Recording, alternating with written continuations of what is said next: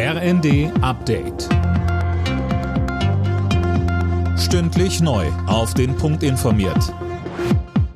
Ich bin Colin Mock.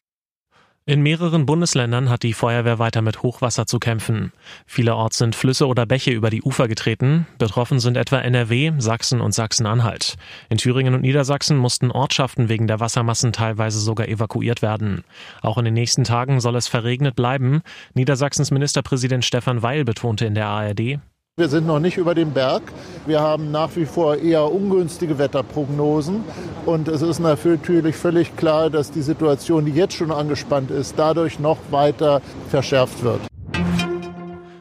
Weil Windstrom immer wichtiger wird, muss das deutsche Stromnetz stärker ausgebaut werden als geplant. Das sagte der Präsident der Bundesnetzagentur Müller der Rheinischen Post. Mehr von Michelle Kolberg. Bisher sollten in den kommenden fünf Jahren 7500 Kilometer an neuen Leitungen entstehen. Die Netzagentur hebt das Ausbauziel nun nochmal kräftig an. Müller geht davon aus, dass Deutschland bis 2045 nochmal zusätzliche 5600 Kilometer an neuen Leitungen und Offshore-Anbindungen braucht gebraucht. Mit dem Ausbau geht es laut ihm nun auch schneller, weil die Ampelregierung Beschleunigungsgesetze auf den Weg gebracht hat. Schweden ist dem Beitritt zur NATO ein Stück näher gekommen.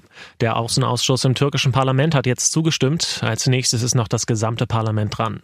Als Reaktion auf den russischen Angriffskrieg gegen die Ukraine hatte Schweden zusammen mit Finnland vor über anderthalb Jahren einen Aufnahmeantrag für das Militärbündnis gestellt. Die Türkei blockiert aber seit Monaten zusammen mit Ungarn den Beitritt Schwedens wegen des angeblich zu laxen Umgangs mit mutmaßlichen Anhängern der verbotenen PKK. Finnland ist seit April NATO-Mitglied. Alle Nachrichten auf rnd.de